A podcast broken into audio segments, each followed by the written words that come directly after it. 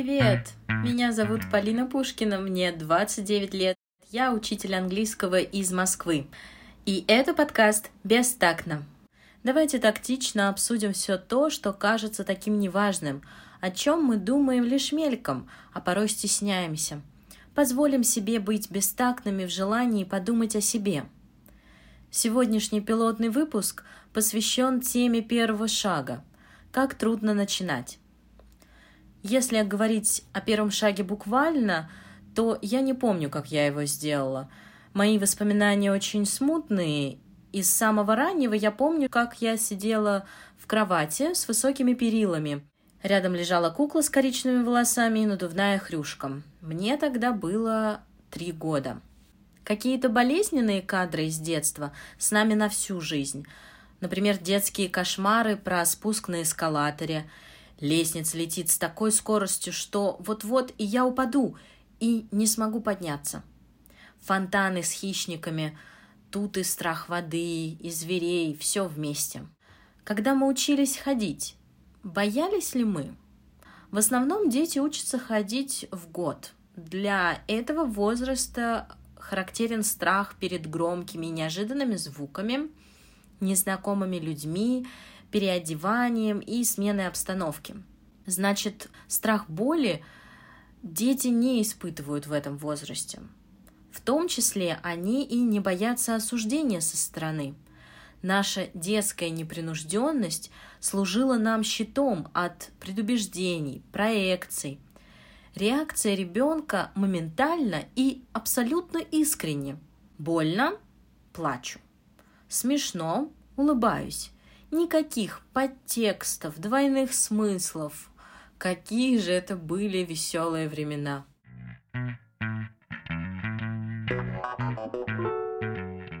Первый класс. Большое испытание. Для меня это был все-таки стресс. Помню мое несуразное, но красивое платье с рюшами, такой бархатной вставкой, новый рюкзак, а точнее красивый портфель Adidas желтого цвета с красными и зелеными карманами. Очень модный.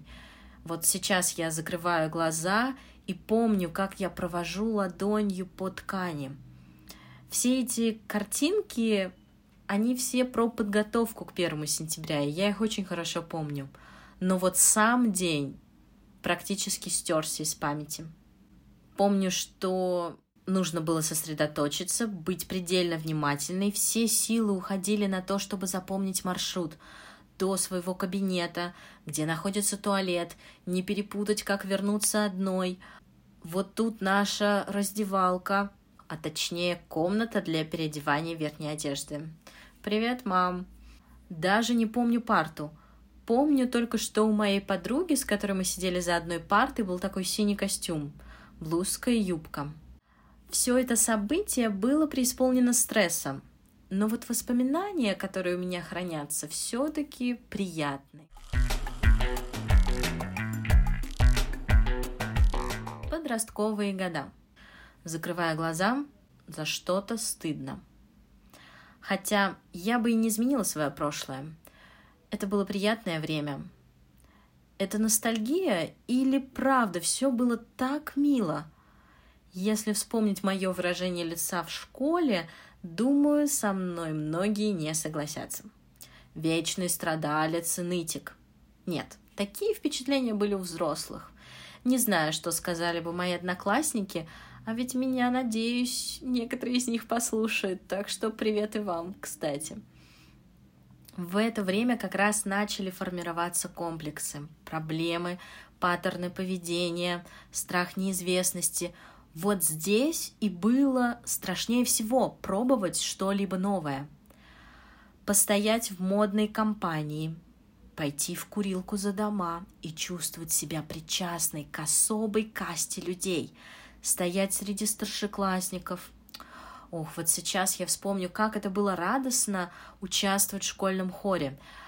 Я вот сейчас только понимаю, что отношения, которые складывались между нами – разновозрастными были так прелестны и ценны.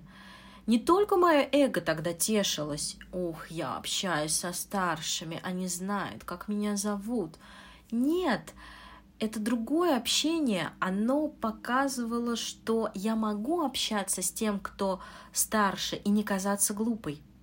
Как раз вот сейчас вопрос возрастных различий меня беспокоит. Как будто, будучи 29-летней, мне все еще 13, и я не могу поддержать беседу с тем, кто старше меня. Акстись, детка, тебе скоро 30, кто же ты тогда если не взрослая. Какие шаги были тогда? Начать общаться с новым человеком, попросить списать, предложить сказать учителю, что нам тяжело выполнять домашнее задание по английскому, поговорить с парнем, который нравится. В итоге большую часть я сделала, но через переламывание себя – были ли тогда другие варианты? Вот сейчас я понимаю, что да. Через ряд вопросов к себе, осознание реальных потребностей и тому подобное. Но в силу моего возраста это было невозможно.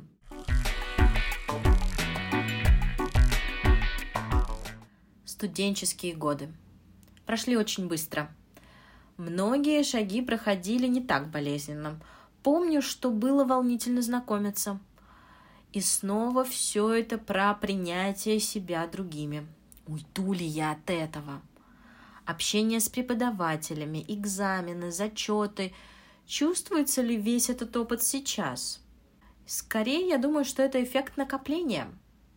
Школа, университет сделали меня более общительной и социализированной, хотя и по сей день мне кажется, что в скорлупе мне сидеть намного комфортнее – Шаг пойти на зачет первый, защитить диплом. Да банально попросить водителя остановить на остановке. Все это невыдуманные истории. Но как мы с ними работаем? Мы обычно просто выдыхаем. Фух, пережили, идем дальше, а вось больше не придется столкнуться с подобным шагом.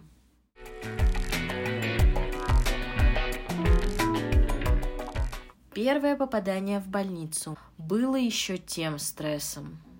Я помню, как я возмущалась. Почему этому никто не учит в школе? Почему родители не готовят? Ты будешь лежать абсолютно голая под одеялом, тебя покатят на каталке, и, как в сериале, ты увидишь пролетающие квадратики потолка над головой – тебе станет так грустно, одиноко, обидно и страшно по пути в операционную. Ты будешь испытывать и панику, и ужас, когда окажешься внутри. А потом реанимация.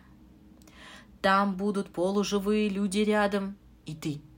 Тебе будет очень плохо, но дадут обезболивающие, и ты уснешь. Потом переведут в палату, где ты будешь совсем одна – и лишь соседка поможет тебе дойти до туалета голой.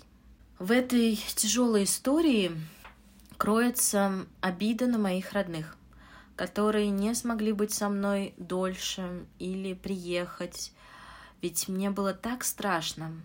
Думаю про вот тот опыт и честно наворачиваются слезы. Как мне было тогда страшно. Не хочу вспоминать. И в такие моменты мозг пытается защитить себя от боли, но нет. Хотя, наверное, не мозг пытается защитить себя, а мое сознание. Стоит все-таки эту боль проживать. Тот страх и одиночество. Сейчас это очень остро. Одиночество – мой спутник. Признать все чувства, что роятся в голове и в душе – это очень мудрая практика.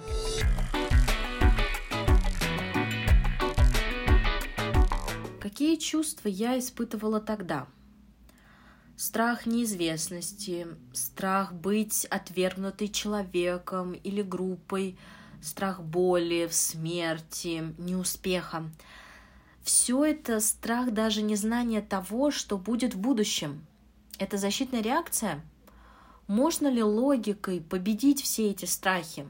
Ты не умрешь, если попробуешь прокатиться на мотоцикле. А вот тут вопрос – так ли это. Но можно себя обезопасить. Шлем, знающий человек рядом, Когда ты сделаешь этот шаг, то ты уже понимаешь, что нужно для успеха и что придает тебе сил. Как наше окружение реагирует на первый шаг? Молодец! Смело, рискованно, серьезно? Ты что, шутишь? Да ты издеваешься. Ой, да что там делать-то раз и все. Ну, пробуй, а почему бы и нет? Давай, давай, смелее. Все эти реплики несут в себе оценку. Одобрение, обесценивание, отвержение, принятие. То есть общество оценивает по своим критериям мой поступок. Я запрашивала эту оценку? Нет. Но, признаюсь, иногда да. Я рассчитываю на поддержку, чаще всего негласную. А, я не озвучиваю свой запрос, и в ответ, соответственно, я не получаю эту поддержку. Не всегда. Окружение не может прочитать мои мысли. «Эй, друг, твое мнение, конечно, ценно, но сейчас забудь о нем и скажи, какой я смельчак, молодец, и желательно искренним голосом, ведь я пойму, когда ты врешь». Но мне кажется, что все-таки не все ждут поддержку, когда совершают свой первый шаг. Кто-то, наоборот, ждет спокойствия вокруг, э, чтобы сконцентрироваться, Пусть никто не мешает, никакие сторонние факторы. Другие вообще не задумываются, а просто ныряют в небытие. Потому что нет времени размусоливать. Бац, и сделали. Идем дальше. Я знаю таких людей.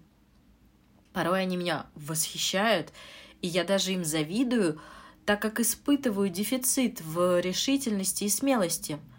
Осознание этого дефицита сейчас меня мотивирует, хотя раньше просто раздражал. Что же следует за первым шагом? Успех, улучшение, приятное ощущение счастья, радость, смех, какая-то новая ступень, неизвестность, пугающая тем, что не поддается контролю и прогнозу. Но если этот шаг будет неуспешным, то что ждет меня?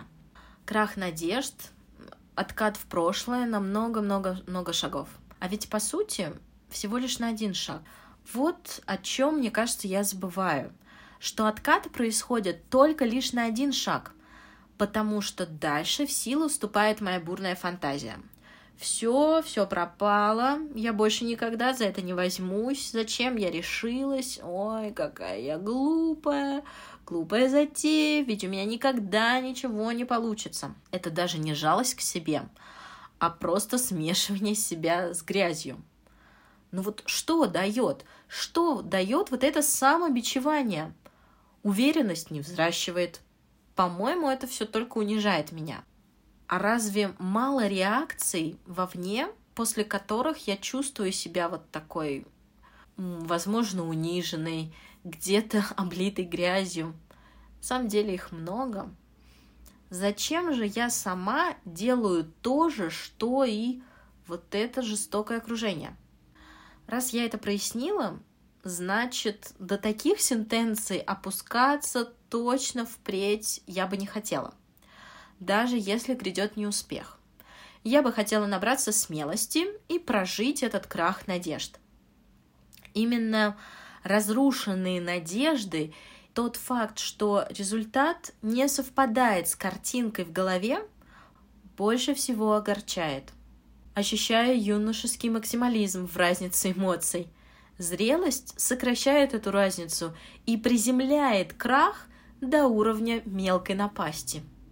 Допускаем ли мы возможность оказаться на уровне выше по сравнению с нами прошлыми или даже со своим окружением? Возможно, иерархии вообще не существует, и мы окажемся лишь в другом месте, новом, не выше, не ниже, просто в другом месте. На долю секунды я почувствовала себя смелой и решительной. Я очень рада, что совершила шаг. Этот выпуск — один большой шаг. И я не знаю, к чему он приведет.